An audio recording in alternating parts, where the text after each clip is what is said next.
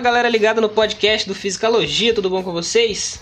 Beleza? Meu nome é Carlos Eduardo e hoje o podcast segue aquela linha de entrevista que eu venho trazendo nos últimos dias aí, nos últimos episódios, e hoje eu vou trocar uma ideia com o Devanil. O Devanil ele é formado em jornalismo pela UFRJ e ele é a mente por trás do canal Alimente o Cérebro. Devanil, se apresente aí.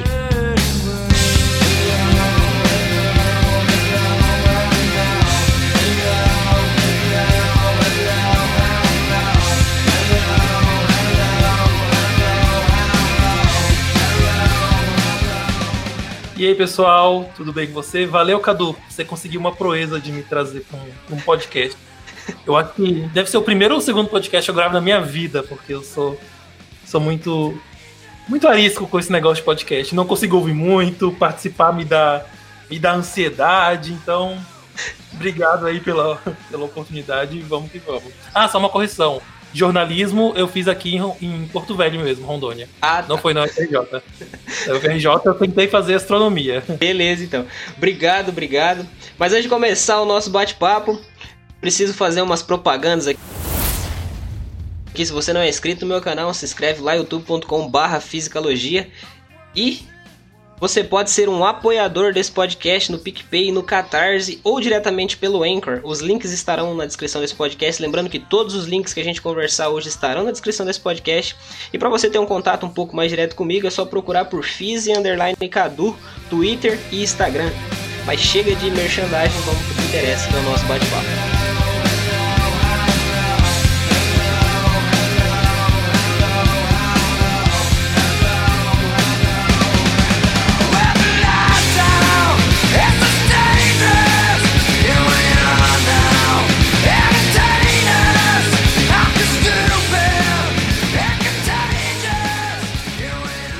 Devanil, obrigado por estar tá participando do meu podcast.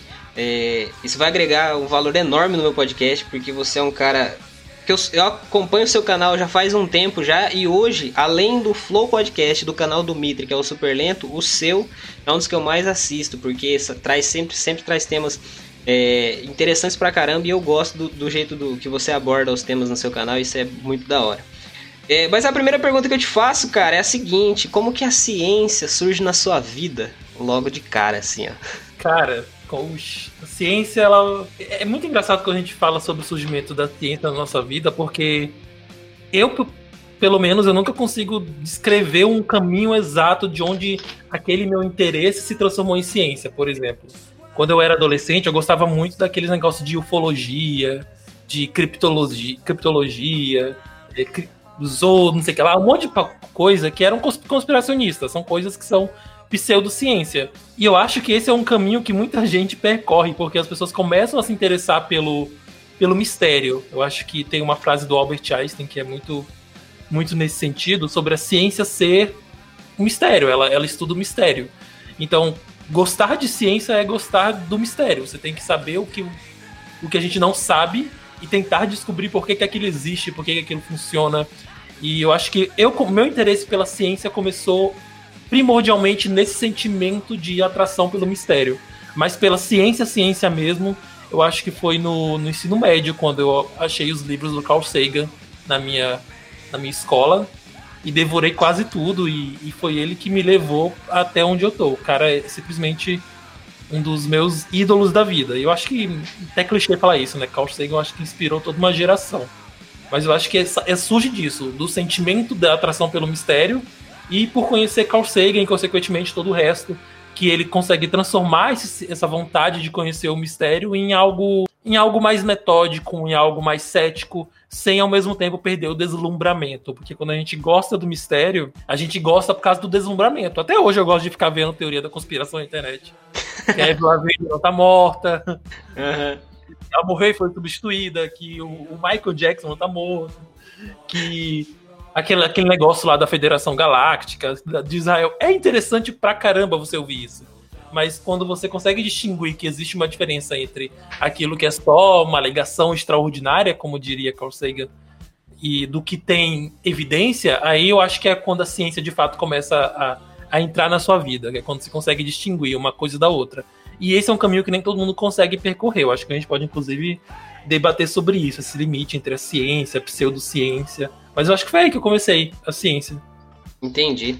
Ah, acho que isso aí, de um modo geral, é igual você falou, a gente gosta né, de, de saber como é que é as coisas, de ser bem curioso em cima disso, e aí começa, às vezes, a compartilhar de pensamentos equivocados aí acerca de alguns temas, mas aí depois quando a gente começa a entender, normalmente o caminho correto é se convergir para ciência de verdade e não para pseudociência. Como você falou, no ensino médio você teve uma, uma certa aproximação aí com a ciência um pouco maior devido ao Carl Sagan, Acho que o Carl Sagan, cara, ele tá mais no meu podcast do que eu. Todo mundo fala dele, cara. Porque, tipo assim, o cara. Falar de física. Cara, fala, é um. Né? Falar de física, falar de astronomia, falar de divulgação científica e não falar do Carl Sagan, velho. Não, não tem Mas como. sabe que eu vi, eu vi um tweet um dia desse sobre que era bem assim: será que eu gosto de física ou eu gosto do Carl Sagan? Eu sou do lado.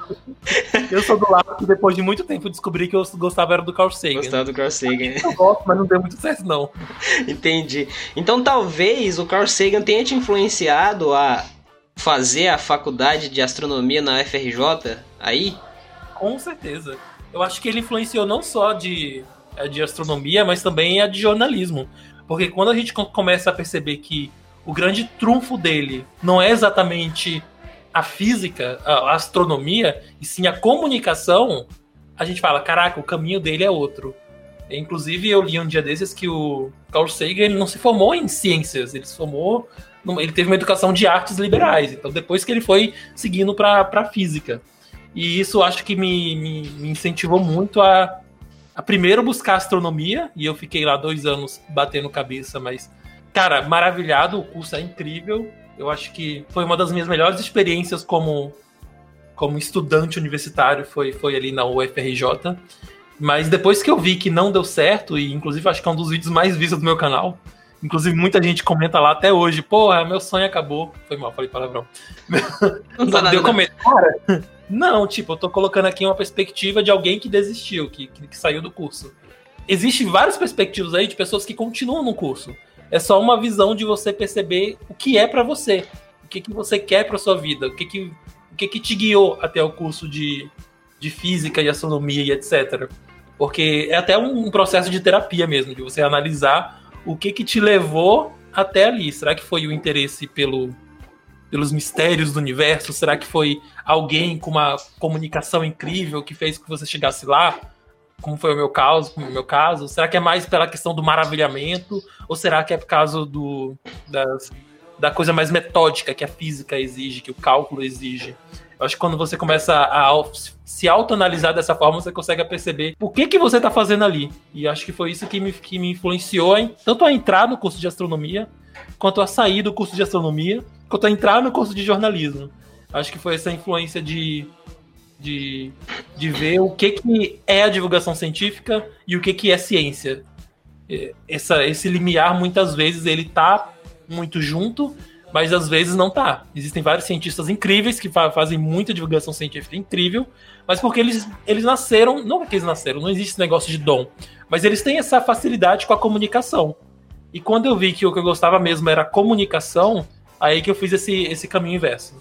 Eu saí do, da, da, da astronomia e fui pro jornalismo. É basicamente por aí. Entendi. E aí tu pegou, saiu da, da astronomia lá na UFRJ e foi para um outro lado, foi pro jornalismo. Como que foi essa mudança de chave, essa, essa virada de chave, essa mudança aí que, querendo ou não, quando a gente troca de curso, por exemplo, meu caso, que eu tava numa engenharia e fui para uma física, é, é uma coisa que tá dentro do mesmo departamento. É, a gente tá mais, mais é, acostumado com aquelas coisas ali. E aí tu pegou e foi pra outra realidade. Como que foi isso na sua vida? Então, cara, é, quando eu percebi que eu tava lá no curso de astronomia focado em fazer vídeos, esse era meu foco. Uhum. Poxa, eu, eu já tinha um alimento cérebro há uns dois ou três anos, não sei. E eu vi que eu não conseguia me focar em estudar cálculo, mas eu conseguia me focar em fazer vídeos, estudar sobre assuntos e fazer divulgação científica. Eu percebi que ali não era o meu lugar. Uhum. E eu já tinha essa opção antes de eu ir pro, pro Rio de Janeiro, que foi tipo um, quase um surto. Eu fiz o, eu fiz o, a, o vestibular, passei, e eu falei, pô, não vou, né? Não dá pra eu ir, é muito longe, é muito distante da minha realidade, não sou rico e tudo mais. Só que daí eu falei pra minha mãe, minha mãe falou, pô, você quer ir? Vai. Eu, beleza, então vamos. Daí foi. Só que antes de eu ir para lá, eu tinha essa opção já de entrar pro jornalismo. O jornalismo sempre tinha sido a minha segunda opção. Uhum.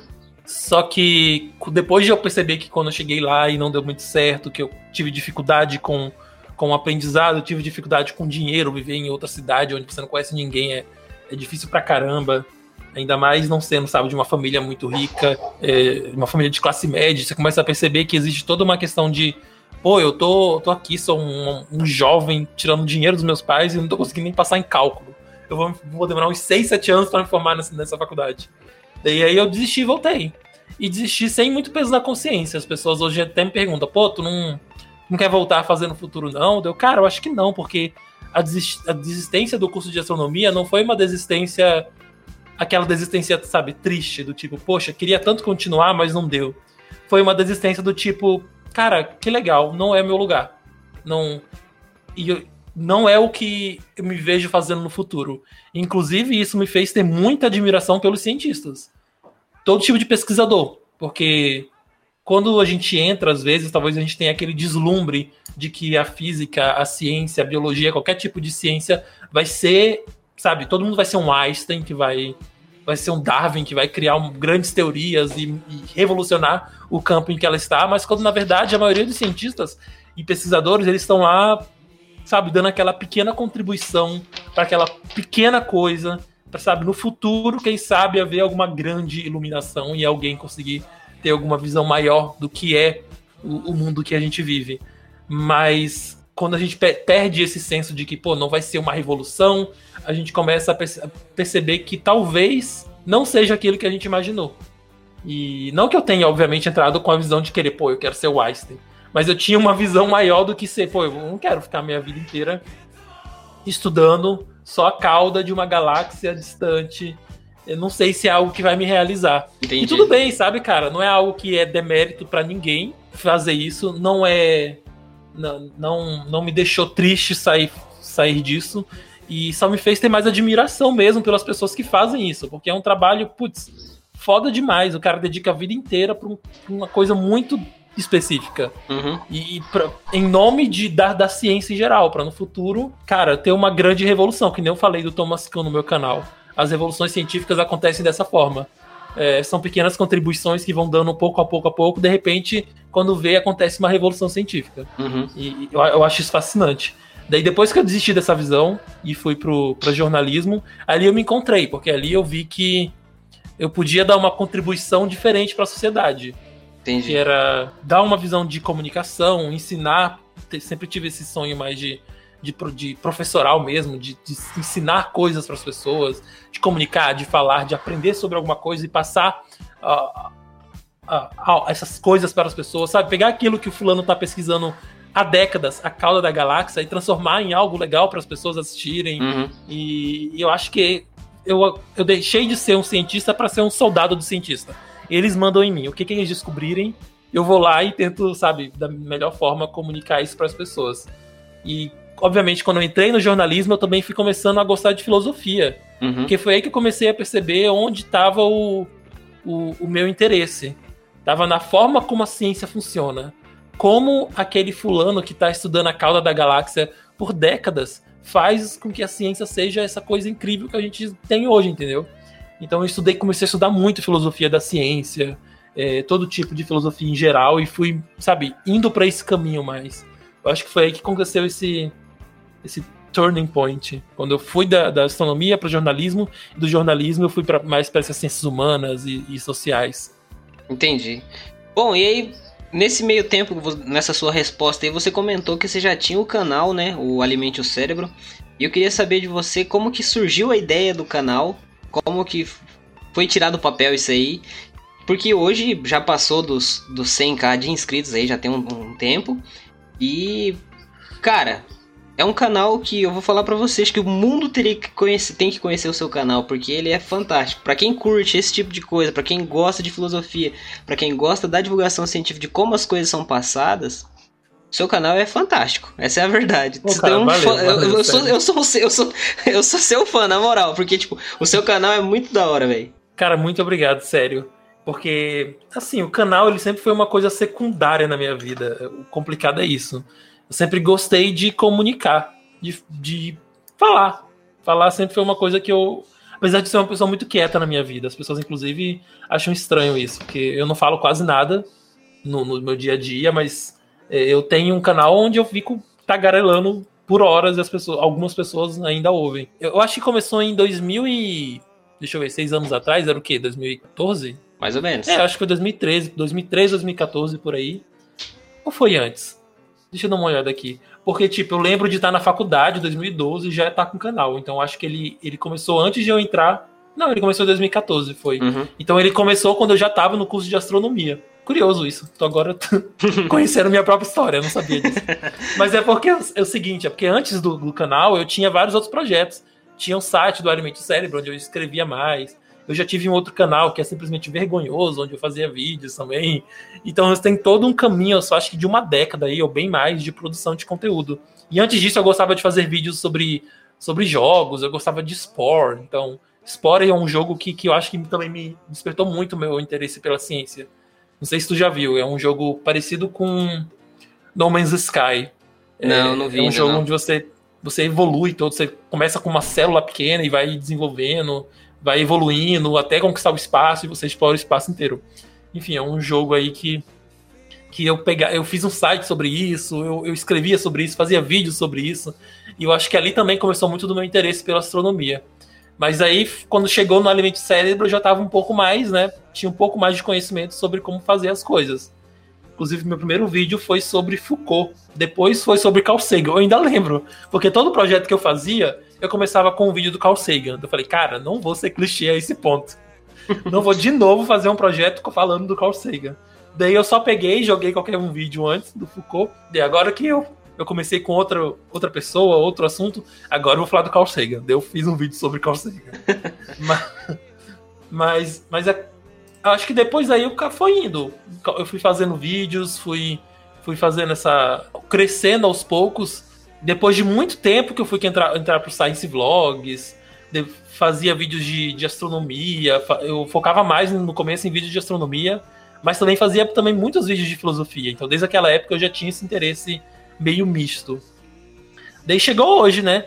Só que daí, tipo, demorou mais de uma década para eu reconhecer que fazer vídeos era o que eu queria como profissão. De trabalhar com redes sociais era o que eu queria como profissão. Porque sempre me diziam que fazer vídeos e trabalhar com internet era coisa de vagabundo, era coisa de quem não tinha nada para fazer, de quem, sabe, não sabe o que quer fazer.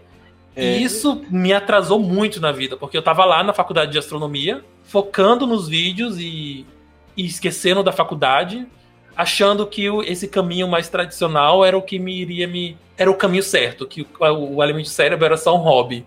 Daí depois eu peguei, fui pro jornalismo e ali eu comecei a encaixar as coisas. Demorou, foi um processo. Eu passei o curso inteiro vendo que se comunicar não é um hobby, sabe? Se comunicar é uma profissão. Você tem que estudar sobre isso, você tem que treinar muito para se tornar um bom comunicador. E, e é um processo que eu ainda estou percorrendo. É um processo longo. Mas foi agora que eu estou formado, estou fazendo uma pós em redes sociais e, e isso tudo que eu comecei a perceber: caramba, você pode trabalhar disso. Você pode transformar isso que você gosta de fazer em, em um trabalho. E aí eu comecei esse projeto de tentar trabalhar com alimento cérebro e, e eu acho que agora é o que eu vou fazer, cara. Ano que vem, 2021, eu acho que vai ser o primeiro ano que eu vou entrar de cabeça no, no canal e falar, cara, esse é meu trabalho. Vamos, vamos ganhar dinheiro com isso e vamos tentar fazer alguma algum, algum impacto positivo na humanidade com isso. Mas foi um processo longo, cara. Muito longo. Né? Não é coisa de. Criei um canal, tô rico. Fiquei muito, muito, muitos anos, sabe, ganhando nada do AdSense. Eu comecei a ganhar mensalmente do AdSense, porque o AdSense ele tem um limite mínimo para você ganhar. Acho que foi esse ano, ano passado, no máximo. Então, putz, é complicado pra porra esse negócio. Bom, é, e assim, você comentou aí agora que, tipo, o, você gosta de comunicar. Você falou que é um, um soldado dos cientistas, que o, você, você prefere transformar a de, determinada pesquisa, determinado estudo, numa linguagem um pouco mais palpável, mais palatável para a população em geral. Então, esse é o papel do divulgador científico. Hoje você se vê como um divulgador científico. Eu queria saber de você, Devani, o seguinte: é, aonde que foi no curso de jornalismo ou antes que você percebeu que a, a divulgação científica você achava, entre aspas, e vamos colocar umas aspas aí, é, mais importante do que a ciência propriamente dita, assim, porque eu acho que o papel da divulgação científica ele é, é fundamental, porque ele faz o meio campo entre a academia e a população.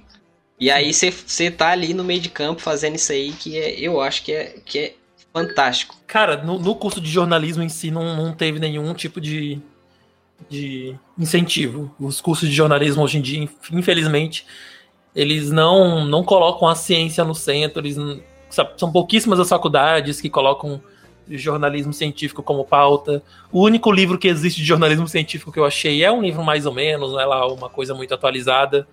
Então, é muito complicado porque a gente tem que aprender no empirismo. Tem que ali é, aprendendo enquanto a gente faz o fazer jornalismo. Porque, inclusive, existe, existe essa diferença né, entre o jornalismo científico e a divulgação científica. Uhum. Eu, por um tempo, trabalhei na mídia tradicional e fiz bastante jornalismo científico. E é muito complicado porque sempre existe uma treta, e não é de hoje, entre os jornalistas e os cientistas. Inclusive, quando você falou de da divulgação científica ser mais importante do que a ciência, putz, eu acho que isso deveria, eu, eu acho que eu acabei passando essa ideia ao falar da ciência, e, e muitos cientistas podem ouvir isso e, e, explodir a cabeça. Como assim? Divulgação científica não serve pra porra nenhuma. Jornalista, bom de vagabundo que distorce o que eu falo. Tem esse problema, é muito, é muito complicado é, de, de ser tratado, mas eu acho que é, é, um, é um trabalho que tem que ser feito em conjunto os comunicadores no geral, e aí entra o jornalismo científico, a divulgação científica e tudo mais, eles precisam trabalhar em conjunto com os cientistas. Porque a ciência, e aí entra já uma visão mais de filosofia política, ela não é algo, ao contrário do que as pessoas pensam, sabe, garantido. Não é algo que qualquer lugar do planeta pode fazer, qualquer tipo de sociedade pode fazer. Fazer ciência existe um grau de liberdade muito grande em todos os tipos de sociedade. Então, é muito importante que o cientista ele tenha essa visão de que para ele continuar fazendo o exercício dele, ele precisa convencer a sociedade de que o exercício dele é uma coisa importante a ser feita, de que a liberdade é uma coisa importante a ser defendida. Então, será que ele consegue fazer isso sozinho? Porque o cientista que está lá fazendo o trabalho dele, eu acho, na minha visão, que ele tem que ficar a maior parte do tempo dele focando no trabalho dele. A, a grande contribuição para a humanidade, o que vai fazer a humanidade avançar, é ele pesquisar. É, já o, o, o, comunicador, ele pode passar o tempo todo dele comunicando e, e, conversando com esse cientista e ajudando esse cientista. E deixar bem claro, e quando eu falo de comunicador e pesquisador, eu não estou falando que é, são de áreas diferentes. Às vezes o comunicador está dentro da própria, da própria universidade Sim. de física, uhum. de biologia. É, existem pessoas com mais facilidade de se comunicar. Isso é natural existem pessoas que não conseguem se comunicar tão bem assim. Uhum. Isso é natural, a gente tem que reconhecer as nossas limitações, assim como eu reconheci no passado a minha limitação para fazer ciência. Eu não consigo fazer ciência. E tudo bem, entendeu? A gente tem que aprender que cada um pode contribuir de uma forma para essa grande, essa grande, esse grande objetivo que na minha visão é fazer com que a ciência ela seja mais bem vista, fazer com que a ciência, os princípios da ciência sejam aplicados em, em, tudo na sociedade, em quase tudo, claro, deixando aqui de lado alguns, algumas outras coisas que não precisam ser científicas, é, como por exemplo a própria política. Tá? Se fala muito hoje em dia de políticas baseadas em evidências. Como é que a gente vai transformar uma sociedade que faz política baseada no, no estômago em alguém que ouve o que a ciência diz a respeito sobre que tipo de rua, que tipo de, de semáforo a gente tem que colocar? Enfim, essas coisas assim, entendeu? Uhum. Então eu acho que é um trabalho que tem que ser feito em conjunto. É um trabalho que tem que, que cada um reconhecer limitações e qualidades uhum. e, e, com isso dá, dá, um jeito de todo mundo sentar na mesa e falar, cara, olha assim, Eu tenho esse. É que nem a treta que teve. Não sei nem se eu falo, porque é uma treta do caramba. Mas a treta do Castanhari. O cara ele tem um canal gigante. Sim. Imenso.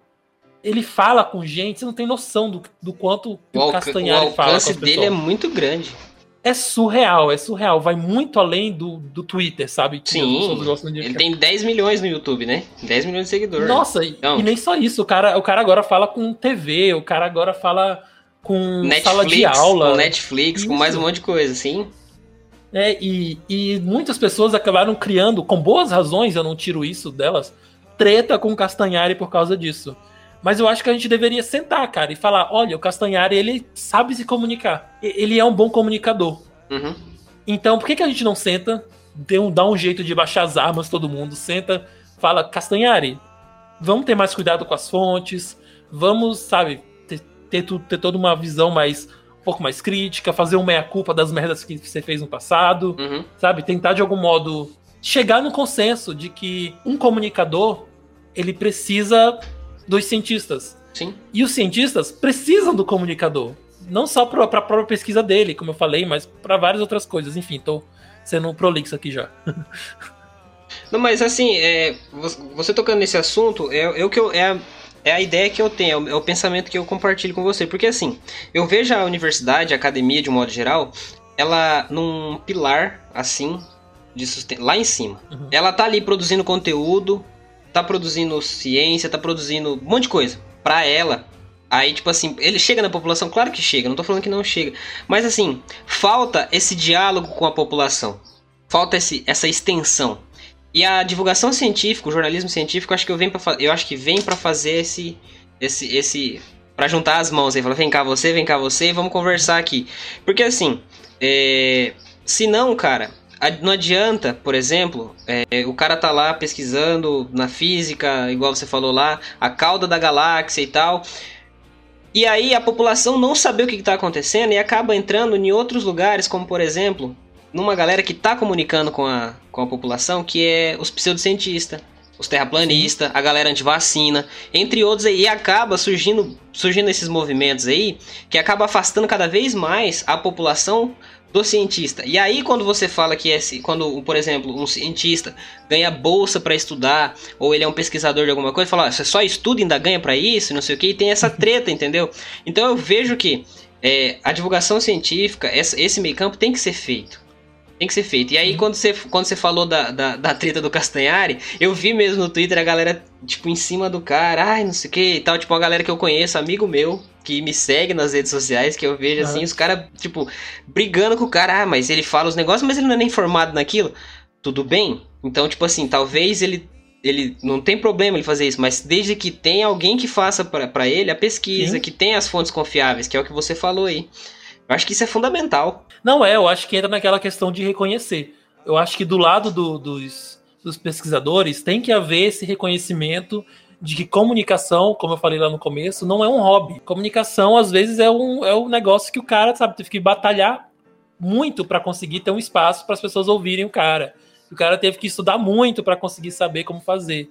Reconhecer a comunicação como uma profissão também. Sim. Então, o cara, ah, o Castanhari não tem formação. Beleza, mas é, isso necessariamente invalida o que ele, ele tá, tá ensinando? Quem ele tá ouvindo para fazer isso? O jornalista científico, por exemplo, ele não faz nada da cabeça dele. Quando eu fazia o, as minhas matérias, fiz matéria para televisão de ciência, eu pegava e conversava com o cara muitas horas. Inclusive, os cinegrafistas ficavam putos comigo, porque quando era pauta de ciência, eu falava, cara, relaxa, a gente não vai sair daqui tão cedo. E sentava e começava a conversar muito com o cara, depois depois a gente come, é, conversava pelo WhatsApp, ei, essa palavra aqui tá certa? É assim que se fala? É assim que aborda isso? Então tem que se criar esse laço de confiança entre, entre comunicadores e pesquisadores, mas para isso o comunicador tem que reconhecer o que a ciência é o, e o pesquisador tem que reconhecer o que a comunicação é. São dois duas coisas distintas, não estão sempre juntas. Uhum. Podem estar juntas? Podem. Isso, e é ótimo quando acontece. Carl Sagan é um exemplo disso, uhum. que fez várias contribuições para a pesquisa, mas também fez enormes contribuições para a comunicação. Mas na época dele, inclusive, eu li recentemente que ele foi expulso de, de uma Não, foi, não, é que ele foi expulso. Ele deixou de ganhar uma cadeira numa universidade porque as pessoas diziam que ele era apenas um, um comunicadorzinho, entendeu? Não, não tinha valor de pesquisa. Então sempre é, é óbvio que existe essa, essa treta que precisa ser resolvida, sabe? Essa, essa treta de comunicação é algo menor. Uhum. Ou então, ou o contrário também pode acontecer. Existe muito comunicador e jornalista que é nariz empinado, Sim. que não acha que o trabalho dele não pode ser revisto, não pode ser. Não pode, sabe, o cientista não pode chegar e falar, pô, isso aí tá errado. E acontece muitas vezes, nossa, o que mais tem no Brasil é jornalista falando de ciência e falando sabe, muita besteira.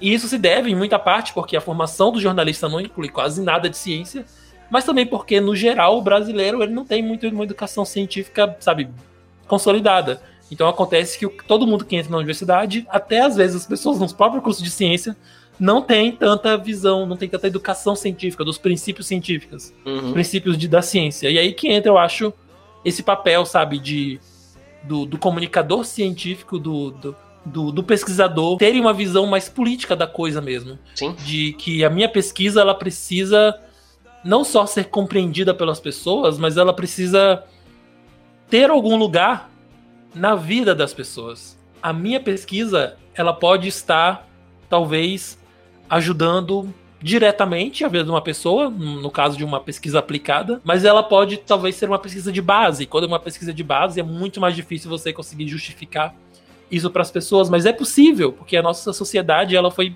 ela chegou onde chegou porque a gente pesquisou coisas além do que é aplicável. Então, é possível, sabe? Eu acho que que o brasileiro ele não é avesso à ciência. No Brasil não existe muito essa cultura, por enquanto, que tem nos Estados Unidos, de pessoas que são anticientíficas. No Brasil existe muito a pseudociência, porque, como eu falei, é interessante, é legal, ela atrai. Mas eu acho de ter essa postura anticientífica é algo muito novo no Brasil. Enquanto nos Estados Unidos e alguns países da Europa já é uma coisa bem mais, sabe, bem. Uhum. Tem, tem histórico. Então a gente tem espaço no Brasil, sabe, de fazer algo diferente, de, de mostrar a importância da ciência, a relação que a ciência tem com a vida das pessoas. Eu acho que aí entra também a questão da filosofia, né? A filosofia ela, ela ajuda as pessoas a compreender o que, que é a ciência. Porque aí, aí é um, um lado mais da minha treta com, com da filosofia da ciência, de que ciência não é só um método científico, entendeu? Sim. O, primeiro que o método científico é uma coisa muito disputada, inclusive. Mas é a ciência ela precisa estar em um contexto. E esse contexto ele é social, ele é político, ele é econômico, principalmente. As grandes contribuições da ciência e da própria filosofia, se você for perceber, são feitas em ambientes economicamente prósperos. Então, isso tem muita, muita relação com todos os avanços que a gente faz. Então, nossa, é um, é um assunto muito, muito amplo. Tem muitas coisas a serem discutidas na minha visão. Sim, com certeza. Porque é, você falando aí agora da, da filosofia, da, da, filosofia da ciência, eu, eu, eu, fiz curso, eu fiz licenciatura em física e eu tenho essa disciplina. E Legal. História e Filosofia da Ciência. E tem um autor daqui de. Ele é professor aqui na UEM, em Maringá, na Universidade Estadual de Maringá. O nome dele é Roberto, é, Luiz Roberto Evangelista. E ele tem dois livros de história e filosofia da história da física. Essa é chamado Perspectiva em História da Física. Tanto é um livro que eu indico demais para quem quiser ler, assim, sobre. Porque ele explica, por exemplo, é, tá lá, é, Revolução Industrial, por exemplo, termodinâmica. Daí ele faz as. Faz as como que estava o cenário geopolítico mundial naquela época e tal. Claro, ele não escreveu esse livro sozinho, né? Ele tem outras fontes. Uhum. Mas assim, é um livro interessante porque ele mostra essa interdisciplinaridade e mostra que as coisas elas caminham de mãos, mãos dadas. E aí, é, é, igual você falou, que é um pouco mais pro seu lado, um pouco mais da filosofia. E eu queria saber de você, assim, quando que quando que a, a, filosofia desperta, é, você tem esse despertar para a filosofia, foi dentro do jornalismo, foi antes, ou você sempre foi por causa do Sagan e tal, ou tipo, foi um negócio que nasceu com você, assim, você sempre gostou mais desse lado filosófico das coisas?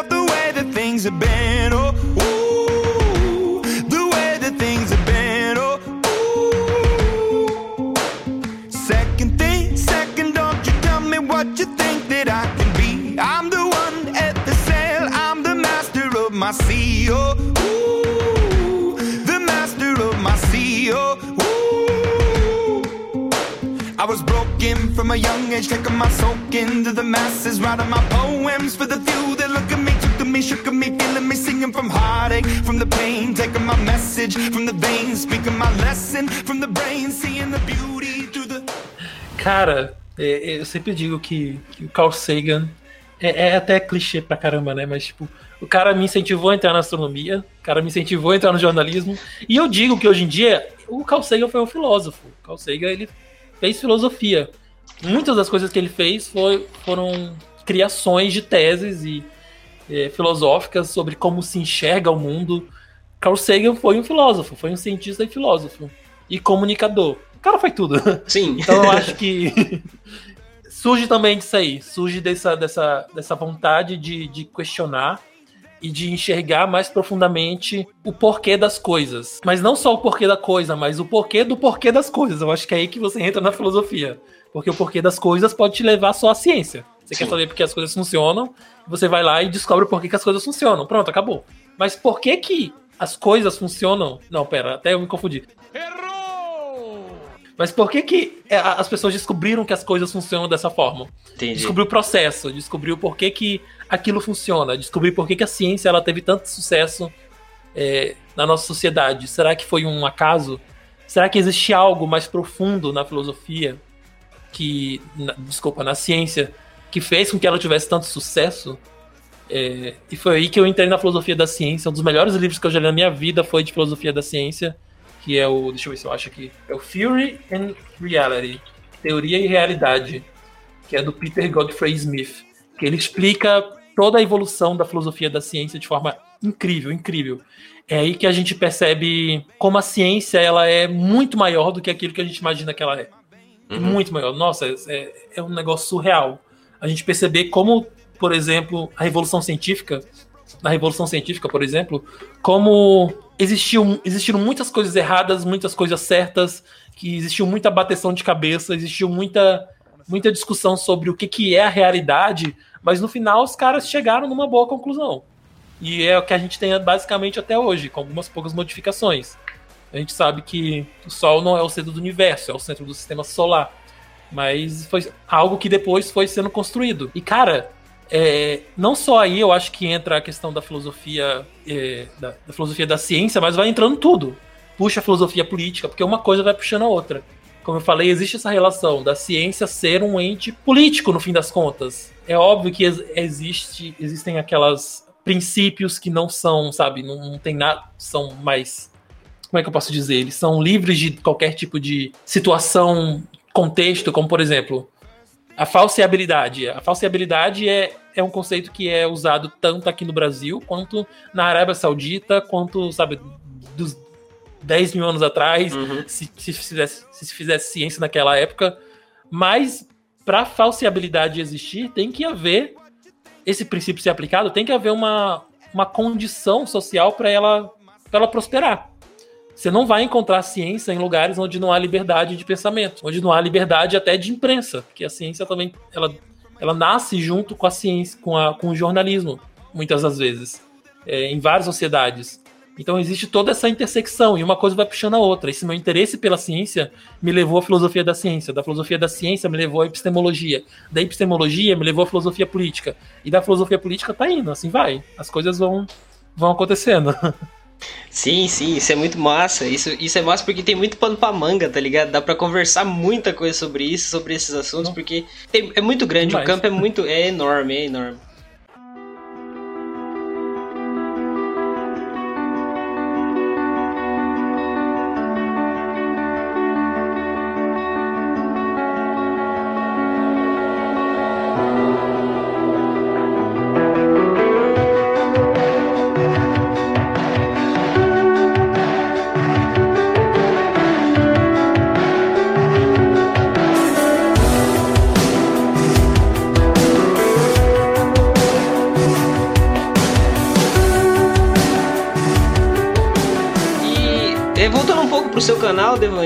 Sobre o alimente o cérebro, eu queria saber de você como surgem os temas do seu canal, como que é feita a pesquisa, assim, você falar hoje eu vou fazer um, um vídeo sobre tal coisa, ou ele tem uma, uma pesquisa por trás mais, mais complexa, um, uma elaboração de um roteiro um pouco mais complexo, como que é feito o processo da produção do seu conteúdo? Cara, eu já fiz vídeo de tudo quanto é, quanto é tipo de jeito. eu já fiz no passado, eu fazia muito vídeos mais curtos, depois eu comecei a fazer vídeos mais longos, é, ultimamente eu tava putz, há muito tempo sem fazer vídeos no canal e eu não tinha, sabe, ideia para nada. Eu acho que entra no, muito naquela questão de, de autoestima. Não sei se tu passa por isso, mas às vezes de eu quero produzir um conteúdo, mas será que o que eu tenho a dizer vai ser relevante? Vai ser interessante? Por que, que eu vou fazer uma coisa se existe, sabe? Se existem milhares de outros vídeos na internet muito melhores que o meu. Que tipo de contribuição eu posso dar? Uhum. E e eu comecei a, recentemente a fazer vídeos sobre livros que eu lia, que foi uma forma que eu achei de, putz, eu li um livro, gostei desse livro, vou fazer um vídeo sobre esse livro. Isso foi uma forma de fazer com que eu voltasse a produzir vídeos, mas no geral, é, as minhas, as, os meus vídeos eles sempre surgem de livro. As minhas fontes são, a maioria das vezes, livros. Porque, não sei, eu acho que algo me deixa mais seguro ou ou, me, ou deixa as coisas mais organizadas. Então eu tenho, sabe, um monte de livro aqui na minha mesa. Eu pego um deles e falo, cara, vou pegar esse livro, vou transformar em um vídeo. E assim vai. Mas uma coisa que eu faço também bastante é escrever. Ultimamente eu tenho feito isso. Tudo que sai do meu canal é escrito. Mas ultimamente não. É, antigamente não. Antigamente eu pegava pontos específicos e ia falando. E cada um, cada tipo de estilo de gravação tem o seu benefício e malefício. Quando você coloca só os pontos a serem falados, o vídeo acaba sendo mais. Como é que se diz? Mais dinâmico. Ele acaba sendo mais natural, mas também perde muito da capacidade que você tem, de, às vezes, de transmitir uma ideia. Eu tô aqui nesse podcast, se eu, se eu tivesse a oportunidade de escrever o que eu, fala, eu ia falar, ou responder as perguntas, ia sair muito melhor do que eu aqui tirando da minha cabeça. Mas, é, ultimamente, eu tenho, tenho escrito tudo. Eu não sei se tá sendo melhor ou pior, mas eu tô testando essa forma de, de gravar vídeo. Eu pego um tema, escrevo sobre ele e a partir dele eu, eu, eu gravo vídeo. Então a maior parte do meu, do meu tempo é escrevendo, é pesquisando e escrevendo. Depois disso é só gravar e editar. E você faz tudo isso sozinho? Edição de vídeo, tudo? Sozinho, cara. É muito difícil, sabe? É, abdicar disso. Tanto porque eu não, não quero explorar ninguém. Às vezes algumas pessoas já falaram, pô, deixa que eu edito aí pra você de graça. Eu, pô, não, cara, é um trabalho se eu tivesse que fazer para se tivesse que fazer, eu queria te pagar, sabe? Eu não tenho dinheiro para isso, né? Daí eu acabo fazendo tudo. Isso foi ótimo para minha profissão. Eu tive que aprender a fazer de tudo, a editar, a publicar, Photoshop, é, Premiere, After Effects. A gente tem que aprender todo tipo de coisa para conseguir fazer uhum. um vídeo bacana. Verdade, verdade. Bom, é o seguinte, é, no, no curso de, de física sempre tem uma disciplina que ela é o pé no saco que é aquela disciplina mais lascada que tem, que a gente até brinca, se passar nessa disciplina você se forma. E acredito que em outros cursos também. No curso de jornalismo tem uma disciplina assim que que que você fala assim, cara, essa disciplina aí eu vou ter que estudar mais do que o normal. e como que era o curso de jornalismo ali? Como que como que você vê o curso de jornalismo hoje? Cara, vamos lá disciplina em jornalismo que seja um pé no saco, eu acho que teve algumas vezes que eu olhei para uma disciplina e falei, cara, vou ter que estudar. Eu acho que teve muita relação com arte, história da arte, que era uma coisa que eu sou totalmente ignorante. Então, eu tive muito que estudar isso, mas não cheguei a achar um pé no saco, não. Foi, foi interessante. O curso de jornalismo, para mim, foi sempre muito tranquilo. Eu acho que as pessoas, no geral, que cursam jornalismo, iriam dizer que seria fotojornalismo a disciplina mais chata, porque tem muita física. eu acho que eu me senti ali de volta ao curso de astronomia. A gente estuda ótica, a gente estuda um monte de coisa sobre como funciona a fotografia e o pessoal acha um pé no saco, mas eu achei bem legal. É... E o curso de jornalismo no legal, no, no geral, para mim foi bem tranquilo. E é engraçado como quando a gente entra no lugar correto, a gente sente que a gente está no lugar correto. Na astronomia eu tinha muita dificuldade só que daí eu via os meus amigos, como por exemplo a Stephanie, eu acho que seria interessante até ela falar com você, com, contigo. Ela, no, ela te mandar depois o Twitter dela. A Stephanie ela Werner, era... que faz. Isso. Que tá fazendo acho que doutorado em, em Nottingham, na Inglaterra. Essa mesmo. A menina é um gênio, ela é um gênio. Ela fazia as coisas com uma facilidade, ela passava em cálculo, sabe, sorrindo. Ei, foi difícil? Ah, não, gente, eu nem estudei, deu vai tomar no. Era muito bizarro. Ela, ela, é um gênio. Por quê? Porque ela estava no lugar certo. Aquilo era o que ela queria. Aquilo é o que ela tem facilidade. E foi assim que eu me senti no jornalismo. Cara, eu basicamente não estudei a faculdade inteira. Eu li um livro e pronto, acabou. E eu prestava atenção nas aulas e pronto, acabou. Era isso que precisava para eu passar. Eu acho que era isso. Mas o curso de jornalismo, cara, é muito interessante porque ele te dá uma visão geral do, do mundo, sabe? De você entender como o mundo funciona, de você entrar em contato com várias realidades diferentes, porque você tem que você tem que saber com quem você está se comunicando. Mas o jornalismo, de fato, você aprende na botando a bota na lama.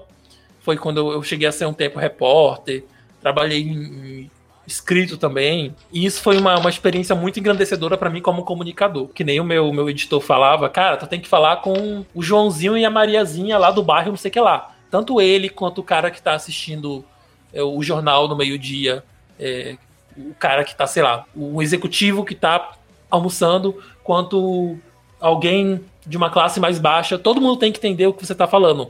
E esse é o maior desafio do jornalismo. É por isso que às vezes ele comete tantos erros na ciência porque ele tem que falar com todo mundo.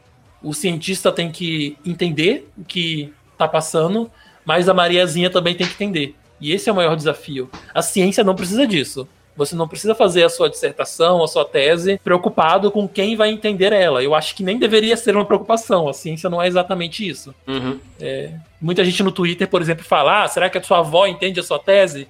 Sua avó não precisa entender a sua tese. Quem tem que entender sua tese são os pares. É a banca. É, é, é a banca, exato. E, e, eu acho que entra muito naquilo que a gente discutiu mais recentemente. Pesquisa é pesquisa, comunicação é comunicação. Deixa cada um seu canto. Uhum. Mas os dois têm que se unir. O pesquisador não precisa ser didático, mas o comunicador precisa. E, e juntar essas duas é um dos maiores desafios, porque o jornalismo, por exemplo, no meu caso, é, por definição, uma atividade imediatista. Você precisa dar a notícia o mais rápido possível. A ciência não. A ciência está aí discutindo a mesma coisa há décadas. Ela não tem pressa. Uhum. Só que eu tenho pressa para divulgar aquilo. Então, unir essas duas visões de mundo é uma coisa extremamente complicada, mas eu acho que existe um caminho, cara. Tem que, tem que existir um caminho. Não tem jeito, a gente tem que sentar e resolver. E eu acho que tem muitas iniciativas boas sendo feitas. A agência Bore, por exemplo, é uma delas que ela está unindo pesquisas do Brasil com jornalistas é, e, e, eles mandam. Quase que diariamente eu recebo um e-mail deles, eu sou cadastrado como jornalista, e eles mandam lá pautas. Olha, tá tendo uma pesquisa sobre isso na, na universidade tal. E tá lá o contato para você falar com o pesquisador, para você fazer uma matéria, fazer um vídeo. Uhum. Eu acho que existem caminhos e a gente está a gente tá percorrendo esse caminho. Sim, sim. E, assim, eu queria saber de você, Devanil, como que você vê o papel da divulgação científica no Brasil hoje? Hoje eu acho que, principalmente pela questão política que a gente vive, mais importante do que nunca. E só que ao mesmo tempo cai naquele perigo de você fazer uma divulgação científica, sabe, muito rasteira e acabar tendo um efeito reverso.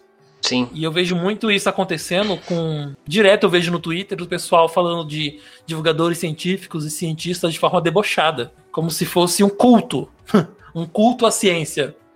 E eu acho que está começando a existir um movimento anti-divulgação científica. Porque antes o que existia era só uma, uma, parada meio. Ah, eu não gosto. Não gosto de divulgar. Eu vou deixar esse cara aqui na universidade que faz divulgação científica de lado. Ele não merece tanta, tanta atenção. Mas agora eu acho que existe um movimento anti-divulgação científica surgindo e isso me preocupa bastante, cara, porque eu não. Por, algum, por alguns caminhos eu entendo muito dos argumentos dessas pessoas, mas é como eu falei, não tem jeito. A ciência tá aí, a ciência é algo que vai sempre existir na nossa sociedade. A gente precisa aprender a comunicar, a gente precisa aprender a deixar mais próximo a ciência da sociedade, das pessoas, e isso, inclusive, eu acho que aí entra outro papel da comunicação científica, que é de aproximar o pesquisador das próprias pessoas. Não fazer aquela visão só, sabe, meio arrogante de que, poxa, eu tô ensinando a eles o que precisa ser feito. Uhum. Às vezes o inverso também pode acontecer.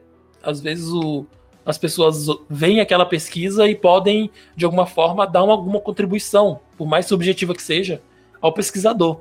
Eu, por isso que eu, muito, eu falo muito sobre comunicação científica, porque aí entra a divulgação científica, o jornalismo científico e a própria comunicação entre os pares, a comunicação entre o cientista e a sociedade é, é, um, é uma coisa global, sabe? Uhum. E que vai muito além do que a gente tá, tá, tá, tá acostumado a pensar. Sim. Mas enfim, eu acho que tem caminho. Eu acho que tem muita gente boa fazendo divulgação científica cada vez mais. E, e eu acho que é por isso que tá incomodando algumas, algumas pessoas. Se tá incomodando é que tá no caminho certo. Exato. eu penso desse jeito. Se você, você conversar de, de jornalismo, eu conversar de física com quem. Com, ou você, por exemplo, comentar sobre um livro que você gostou, para quem leu aquele livro, é fácil. É fácil você estar tá dentro do Agora você eu levar a física para outra pessoa, você levar a comunicação científica para quem tá fora de, da, da nossa para quem tá fora do nosso do nosso da nossa bolha, assim dizendo. Eu acho que eu não gosto de usar Sim. muito bolha porque bolha eu acho que é meio meio estranho.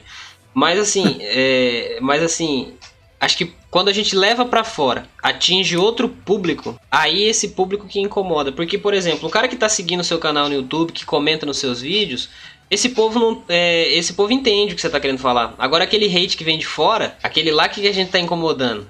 E é esse que eu quero Sim. incomodar, entendeu?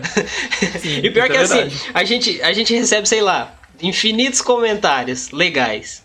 Um cara que fala alguma coisa real que a gente lembra, né, mano? Sim, é. Eu tava assistindo outro dia uma live do Pirula com o pessoal lá. No Babalogia, eles falaram exatamente disso. É, eu acho que foi a Gabriela Prioli que falou isso lá nessa live, que é tipo, você tem mil comentários, mas pelo instinto, sabe, de sobrevivência, quando você está na selva, você ouve um barulho, você pode achar que é um leão e você olha automaticamente para ele. É isso que acontece com os comentários negativos. Uhum. Você tá lá de boa, tem um monte de gente, sabe, falando maravilhas da, do seu trabalho, mas aparece um, você, caraca, ele é o perigo. Eu vou prestar atenção nessa pessoa que tá que tá me criticando. É bem assim, é, é foda, assim, né? É foda, é foda. E é esse cara que, tipo assim, se a gente tá incomodando esse cara, o trabalho tá sendo bem feito. É o que eu penso. Eu, eu sou do time que tem que incomodar pra caramba mesmo. Acho que a divulgação científica não tem que ser boazinha, não. Isso é algo que o pessoal mete o pé, mete o pau em mim, porque é, a maioria das pessoas fala, poxa, tem que ter respeito, tem que, sabe, chegar com carinho. Deu que nada, chega com a porta na cara já da pessoa. Porque, cara, é tipo o ratinho. O ratinho tá lá falando todo dia um monte de groselha dele e falando da forma mais estúpida possível. As pessoas gostam. Então acho que tem que ter divulgador científico de todo tipo. Tem que ter o divulgador científico alborguete, que bate o pau na mesa e fala: tem que vacinar, porra! Alguma coisa desse tipo. tem que ter o divulgador, o divulgador científico mais Carl Sagan, que chega e fala: olha, vacinação é bem legal, gente. tem que ter de todo tipo. Gente, acho que a gente tem que tirar esse preciosismo de que divulgação científica só pode ser feita de uma forma. E só pode ser. E não pode receber crítica, sabe? Uhum. Porque a divulgação. Se você fizer e conseguir se comunicar com algo além ali das pessoas que você conhece, você vai receber muitas críticas. É, é inevitável, é inevitável. Porque incomoda, sabe? A divulgação científica bem feita, ela vai incomodar de alguma forma. O mínimo que seja, ela vai incomodar.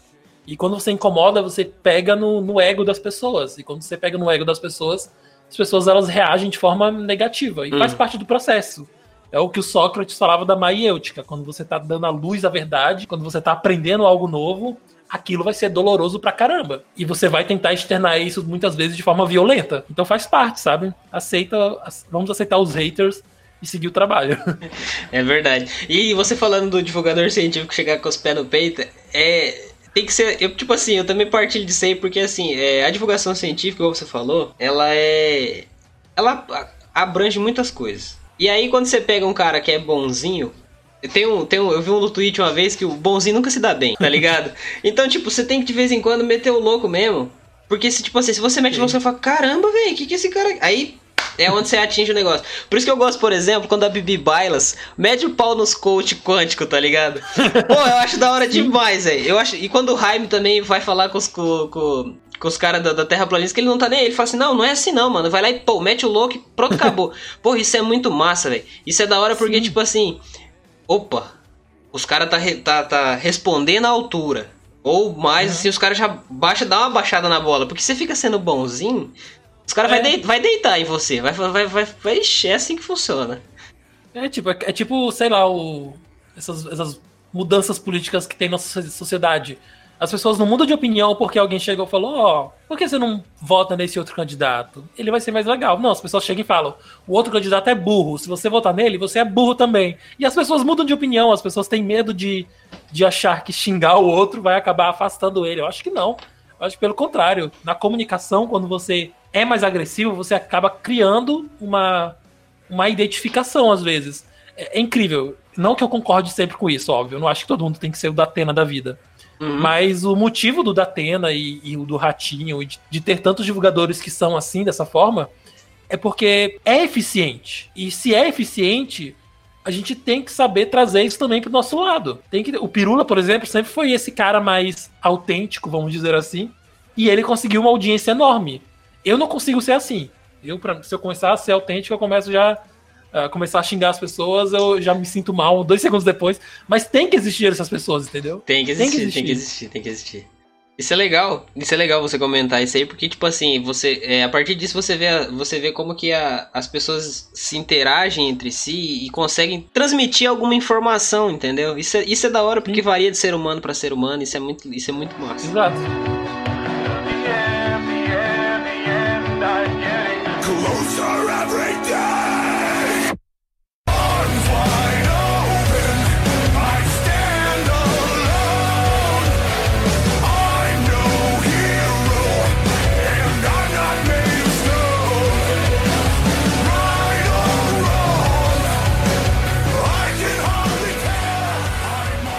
Toda vez que eu trago um, um, entrevistado aqui no meu, no meu podcast, eu peço para ele fazer algumas algumas indicações, né? Ao indicar um livro, um filme, um jogo, alguma coisa do tipo assim. E assim, eu gostaria de saber de você o seguinte, cara. Se fosse para hoje, agora, para indicar um ah. livro assim, eu sei que você é um cara que consome muito livro, dá pra ver no seu canal no YouTube.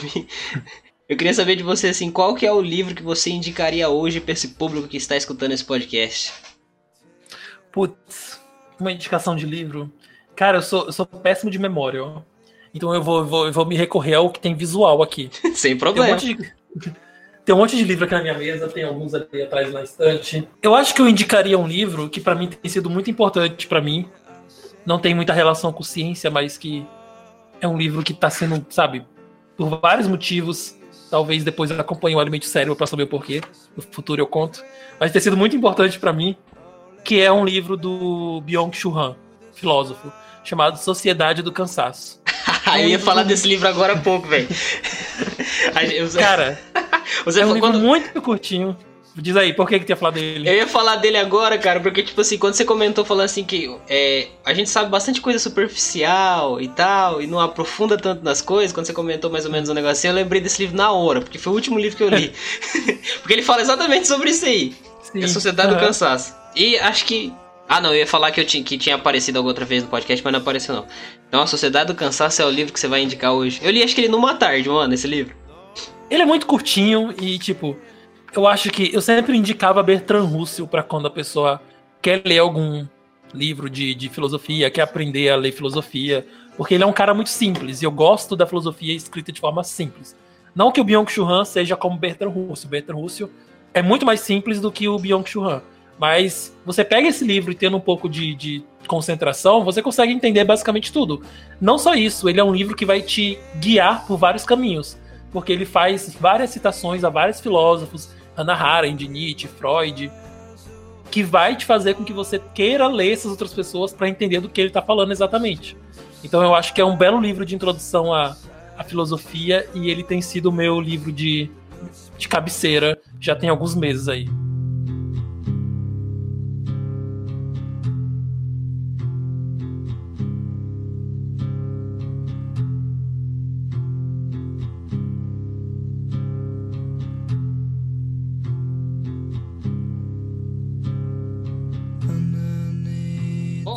A gente está chegando aos finalmente do nosso podcast aqui nesse momento. Lembrando que todos os, todos os links estarão na descrição desse podcast, link do, do, do, do canal do, do Devanil, as redes sociais dele e as dicas de livro também estarão na descrição desse podcast aqui, beleza? Então, é, Devanil, seguinte, como eu já falei, a gente está seguindo pro finalmente do nosso podcast. Você já fez a sua dica de livro. É, eu gostaria de, de saber o seguinte, cara.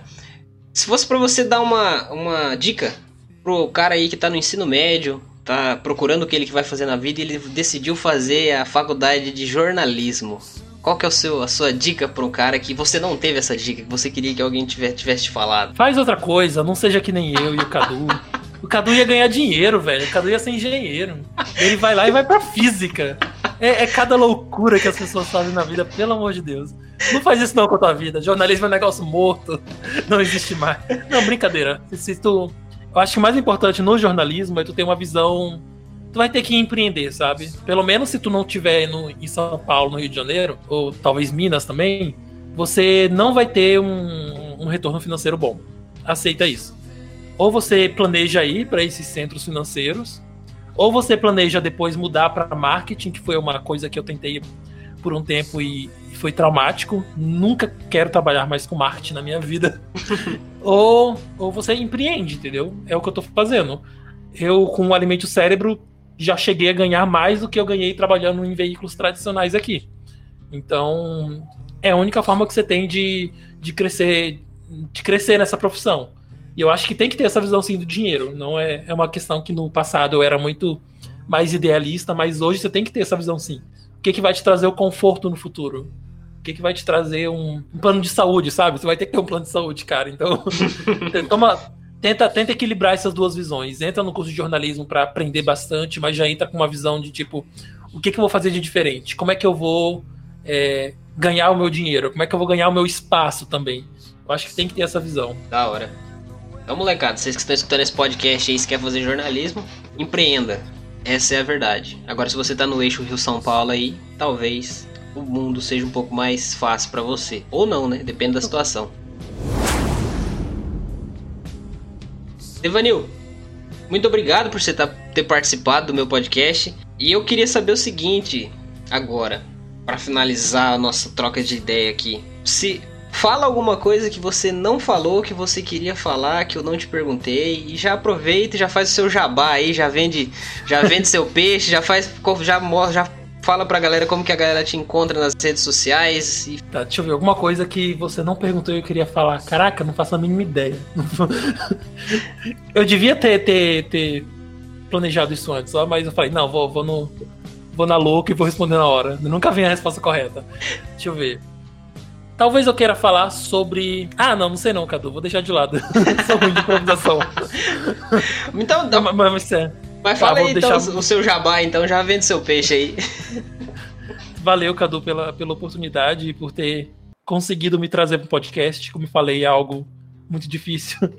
É, valeu mesmo, sério, por ter me recebido aí. Um prazer muito grande conhecer teu trabalho. E eu acho que tu tá no caminho certo. Tu tá no caminho aí. Tu falou do Flow Podcast. Eu acho que continua nesse caminho, cara, que eu acho que existe esse espaço de falar com divulgadores científicos, de pessoal da ciência, o pessoal da filosofia, traz também o pessoal da filosofia aí também, fazendo meu jabá pro, pro lado da filosofia, é que tem gente que quer escutar, eu acho, é, e tem e tem e as pessoas querem falar, entendeu? Uhum. Então acho que quanto mais espaço a gente, te, a gente tem para para as pessoas da ciência falar, eu acho que melhor vai ser. E vocês me encontram aí no Alimente o Cérebro. É só procurar no YouTube. Vai ser um canalzinho aí com 170 mil inscritos, eu acho. A última vez que eu vi. É, e me acompanha por lá. Eu tô por lá sempre. É, todos os links que tem para vocês me acompanharem estão na descrição no, dos vídeos. Mas no geral eu tenho focado mais no canal. Eu tenho tentado focar no, no, em ser um youtuber. Eu fico muito no Twitter, perco muito tempo no Twitter me estressando, não ganho nada com isso. Eu tenho que ficar no YouTube. O YouTube é meu lugar, é onde eu ganho dinheiro, é onde eu consigo falar com as pessoas, é onde eu consigo é, ter algum tipo de impacto na sociedade. Então me acompanhe por lá do Alimente Cérebro, que tô dando uma folga nesses dias, mas uh, ano que vem vai ser. Vai ser pauleiro o negócio. E valeu, Cadu. Boa sorte com o teu projeto. Obrigado, Devanil. Então, galera, é isso. Se você quiser ter um contato um pouco mais direto comigo, com o Devanil, lembrando que todos os links estarão na descrição desse podcast, minhas redes sociais, as redes sociais do Devanil, o canal dele no YouTube.